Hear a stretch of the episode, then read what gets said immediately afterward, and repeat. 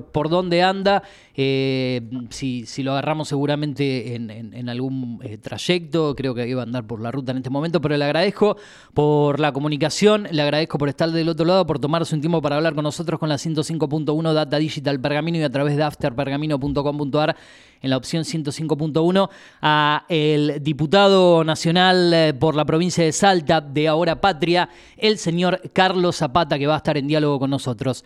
Diputado, ¿cómo le va? Eugenio Dichocho desde la 105.1 en Pergamino los saluda. Es un placer hablar con usted después de tanto tiempo. ¿eh? ¿Cómo le va? ¿Cómo está? Muy buen día, Eugenio. No sabe la alegría realmente de poder tener este contacto con usted. Estoy sumamente agradecido por la invitación a participar en el programa. Y, sí, como no, por favor, el placer es, mío de, tenerlo del, del otro lado y poder hablar un poco de la situación del país, del rol de, usted eh, como diputado nacional. Eh, si no me equivoco, quiero decirlo bien, desde mm, el mes de diciembre del año pasado que está a cargo de, una banca, así que eh, desde mi lado un gusto hablar acá en los micrófonos de la radio. Así es, así es, tal cual como usted dice, Eugenio, realmente ha pasado un tiempo, parece que no, que, fue ayer, pero siempre tengo un buen recuerdo de usted, usted es un gran profesional. Bueno. Estamos, sí, en el Congreso de la Nación. Ah, ya anda por la capital en este momento. Pensé que le iba a agarrar viajando. En este momento estoy en la ciudad de Metán. Ah, en Metán, en la provincia. En la provincia. Está, está al sur, en la ciudad de Metán. Está una hora y media en vehículo de la ciudad capital, camino a el día de hoy tengo que juntarme con la gente que está trabajando, empezando a juntarse para unir a las próximas elecciones provinciales en Rosario de la Frontera. Vamos a andar por el departamento de Anta, vamos a llegar hasta Polido y Sarabia. Sí, eh, conozco, conozco toda esa zona, sabe que anduve mucho por allí, eh, además de, la parte eh, periodística que uno ejercía en, el Canal 2 de Salta, donde tuvimos la oportunidad de entrevistarlo muchas veces y conocerlo, con la parte musical, cuando andaba por, con grupos de música, anduve mucho por la zona de Metán, el, el, Galpón, toda esta zona muy linda de la provincia. Piedra, Galpón, toda, esa zona de influencia de Metán, y después, bueno por ahí a Joaquín B. González, Gaona, que tal, para, para, ese lado, por la 16, y por la 5 estamos en estamos la, la Gita, la Poder Sarabia. La zona sur de la, de la provincia de la, de la ciudad, la cual esa parte sí, no, la verdad que no, no conocí mucho por ahí, pero anduvimos mucho. Bueno, ¿cómo se siente antes de entrar un poco en, la, actualidad de, su rol, de cómo viene trabajando durante este año, los últimos temas que se han debatido? Agradezco a, la gente de prensa que trabaja con usted, a, Gustavo, eh, que nos ha hecho el puente para coordinar la entrevista, eh, gente con la que compartimos trabajo también, así que gracias a él por eh, coordinar esto. Eh, ¿Cómo se encuentra con, este rol como diputado nacional? ¿Cómo analiza el, tiempo de trabajo que lleva hasta ahora cuando prácticamente se está yendo el año, un año muy difícil? para la República Argentina por todo lo que sabemos y en un rato le voy a preguntar, pero bueno, ¿cómo analiza su trabajo, su rol hasta este momento como diputado nacional?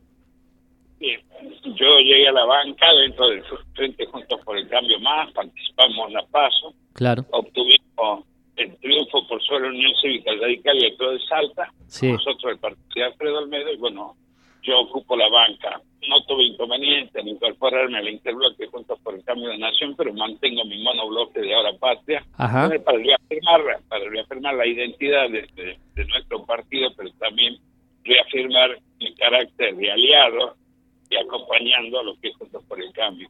Como usted dice, es un año difícil desde el punto de vista parlamentario. La política argentina no está muy acostumbrada a que el Parlamento trabaje con paridad de fuerza, porque está muy pareja la fuerza, hay que lograr consenso para, para llevar al recinto y, tratar y, y votar leyes que necesita la nación.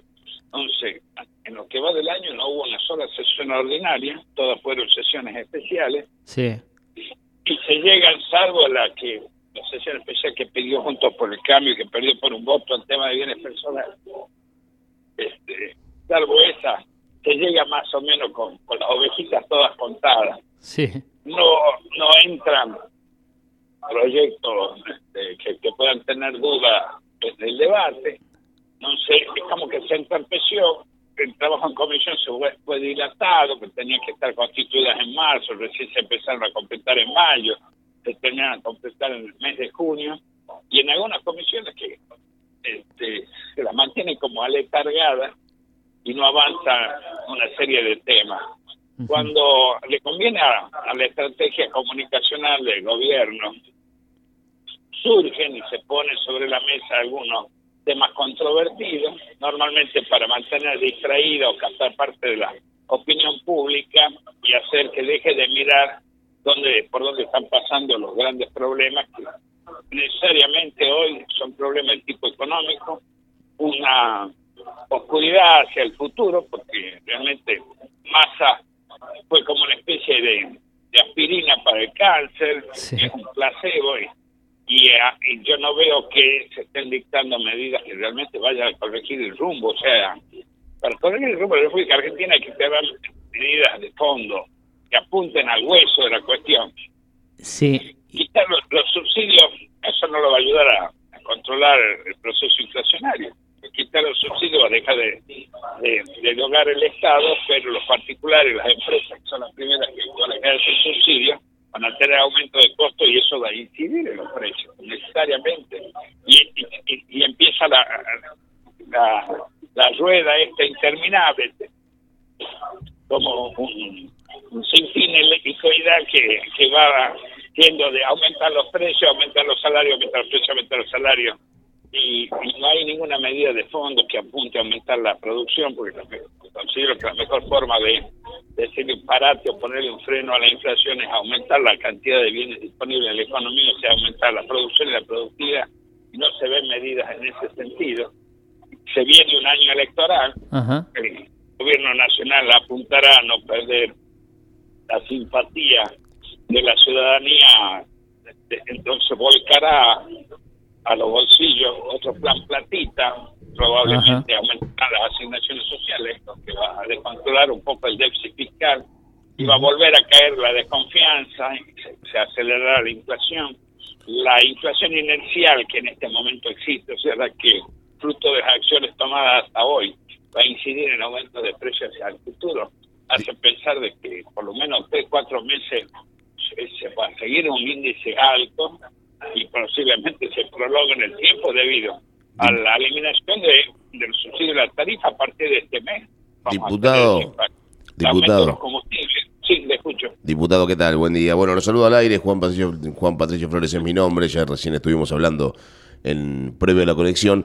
Le hago una consulta justamente con respecto, usted recién hablaba de masa, de alguna cosita no a nivel internacional, alguna, eh, ¿no es cierto?, alguna relación que puede llegar a tener masa, ¿no? Porque eso es, por eso es donde, en el lugar donde lo pusieron ahora, como para que vaya a negociar. Em, y yo le voy a hablar de política internacional, pero no de lo que tiene que ver justamente con masa, sino un poquito más cerca. Estamos hablando de Brasil en este caso, que ayer fueron las elecciones justamente en el, en el país más grande de Sudamérica. Eh, y, de qué manera incide justamente este balotage eh, que venía siendo muy parejo, se termina escapando un poquito en el final, ¿no es cierto? Bolsonaro sacó sacando cinco puntos de ventaja, pero ¿en qué incide la en la política nacional lo que puede llegar a pasar en Brasil? Tanto si gana Bolsonaro como si gana Lula da Silva, que es el que ahora está justamente arriba en la, en la, en la primera vuelta, ¿no? Y habrá balotaje allí en la, en el, en el país más grande de América o de Sudamérica en realidad? Sin ser un experto en política internacional, te debo decir que acá los, argentinos, al sentirse un poco el ombligo del mundo, consideramos que si triunfa la idea, todo el kirchnerismo, si triunfa Lula da Silva, va a venir y va a poner toda la plata y la va a apoyar a Cristina, lo va a apoyar al kirchnerismo, como lo, pudo haber hecho en algún momento Chávez. Yo creo que Brasil es una nación que ha madurado muchísimo a partir del gobierno de Cardoso. Es, un país que tiene claro su interés nacional y su política exterior no está sujeta a los vaivenes que puede ser cambio de gobierno. Y en la política de Estado, la forma de relacionarse con el mundo pasa por los intereses estratégicos de Brasil y no por la simpatía que pueda tener el presidente. Entonces yo creo que es un gran mito el hecho de que la presidencia de Lula significará un gran impulso para el kirchnerismo en Argentina y lo mismo que el impulso que la presidencia de Bolsonaro sea para el otro lado.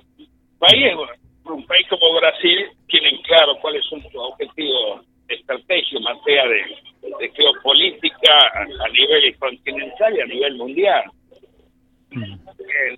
Hace 50 años este, Brasil estaba muy, por atrás de Argentina en materia de PBI, en materia de posibilidades de desarrollo, mientras nosotros nos quedamos mirándonos el ombligo, hubo un desarrollo de una nación que aumentó su, su Producto Bruto, tiene otra forma de relacionarse con el mundo, pero por sobre todo tiene estabilidad en sus relaciones internacionales. Entonces, ¿cómo lo veo?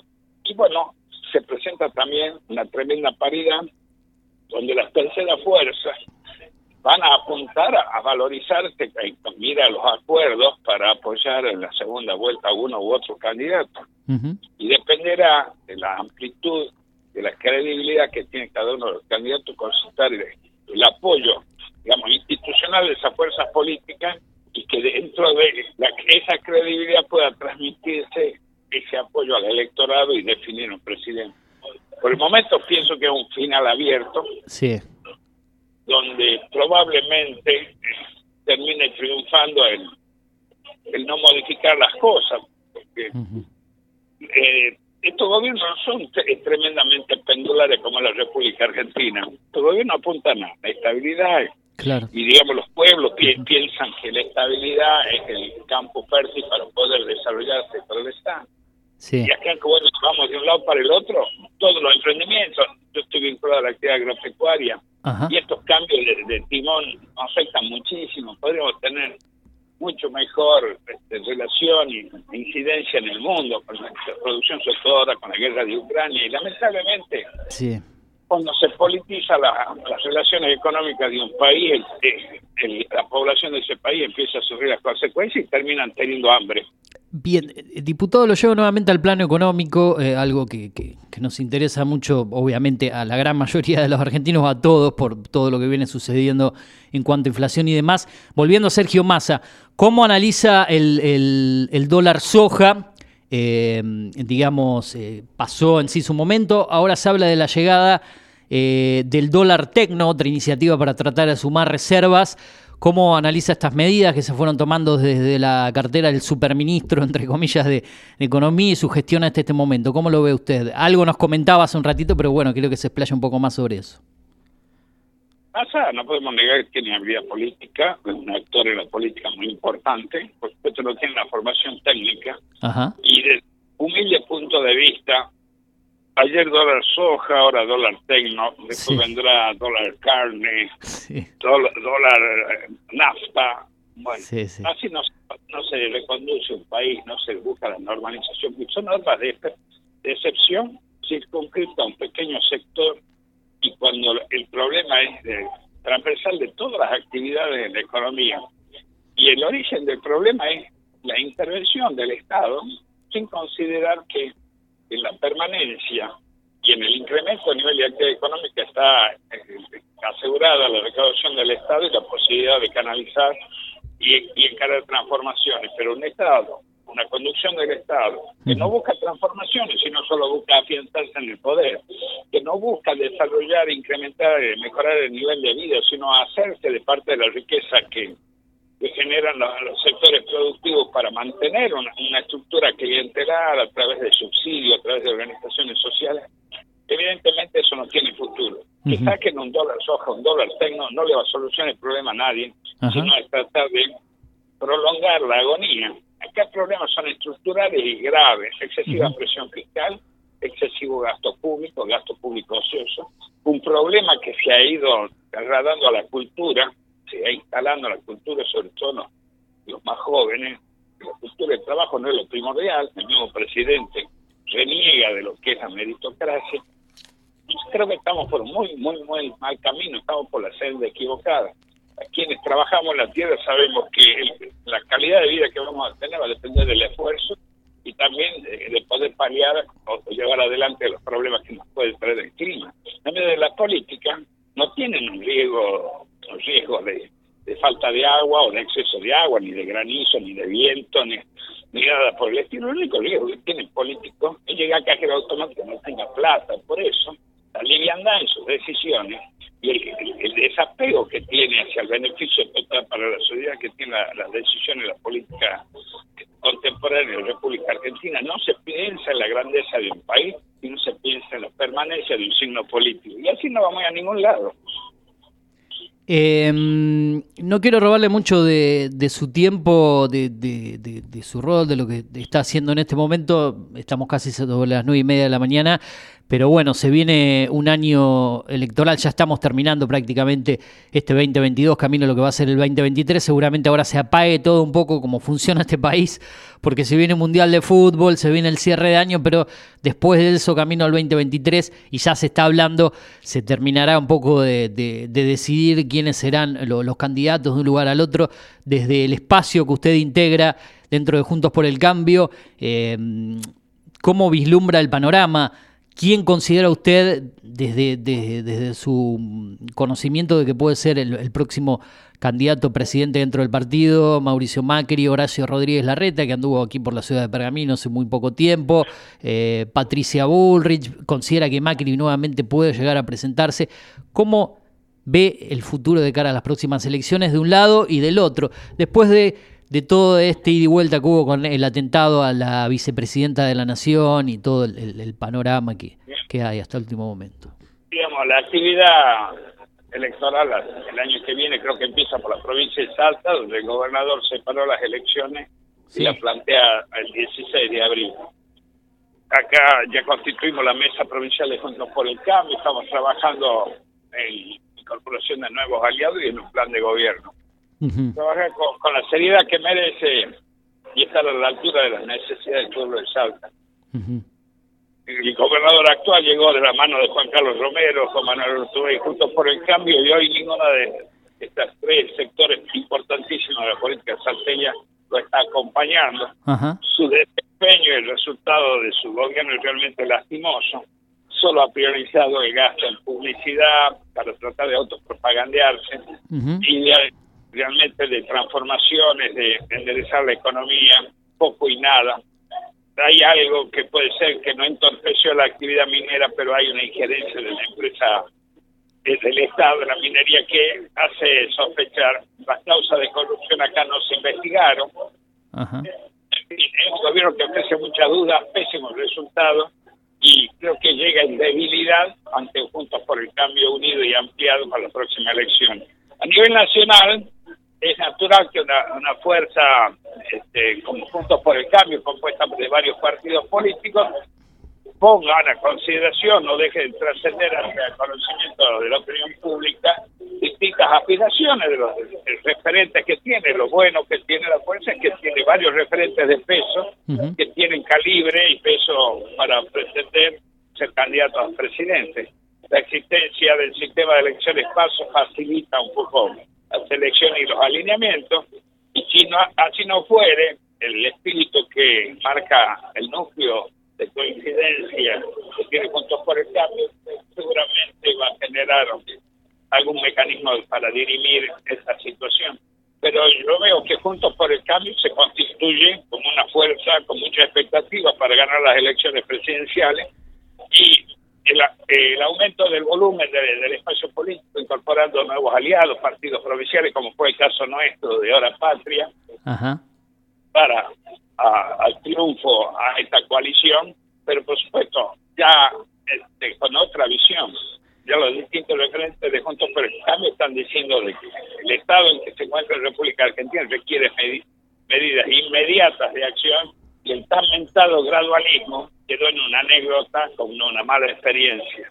En cuanto a quién puede conducir este, y ser el candidato, bueno, hay muchas personas que tienen mucho peso en la política, lo decidirán los ciudadanos. Por nuestra parte, acá en Salta se habla fuerte de Horacio Rodríguez Larrete y Patricia Bulbe.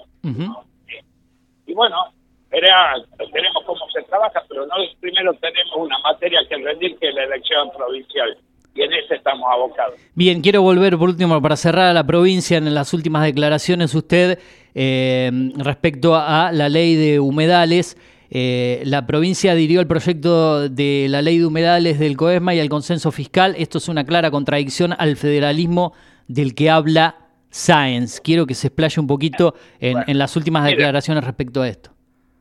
Ante la caída de imagen y la ausencia prácticamente de dos años y medio del gobernador, salió firmó como un, documento de coincidencia con la fuerza viva de la provincia de defensa del federalismo.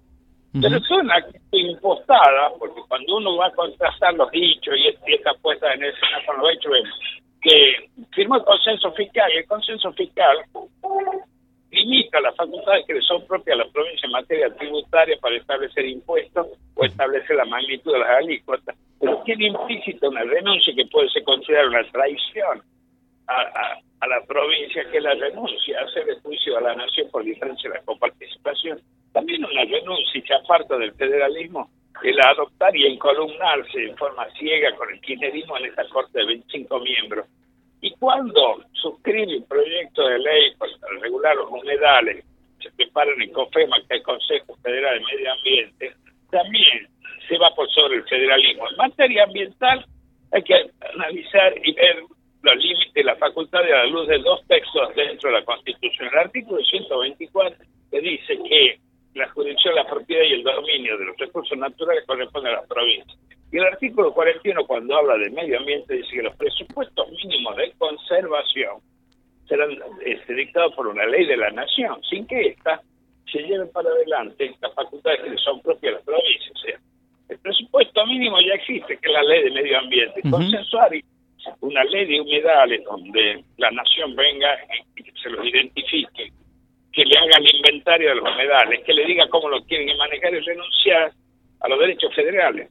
La provincia tiene toda la facultad para moverse dentro del marco general que es la ley de medio ambiente. Entonces, la nación no es papá de la provincia, eso hay que meterse en la cabeza.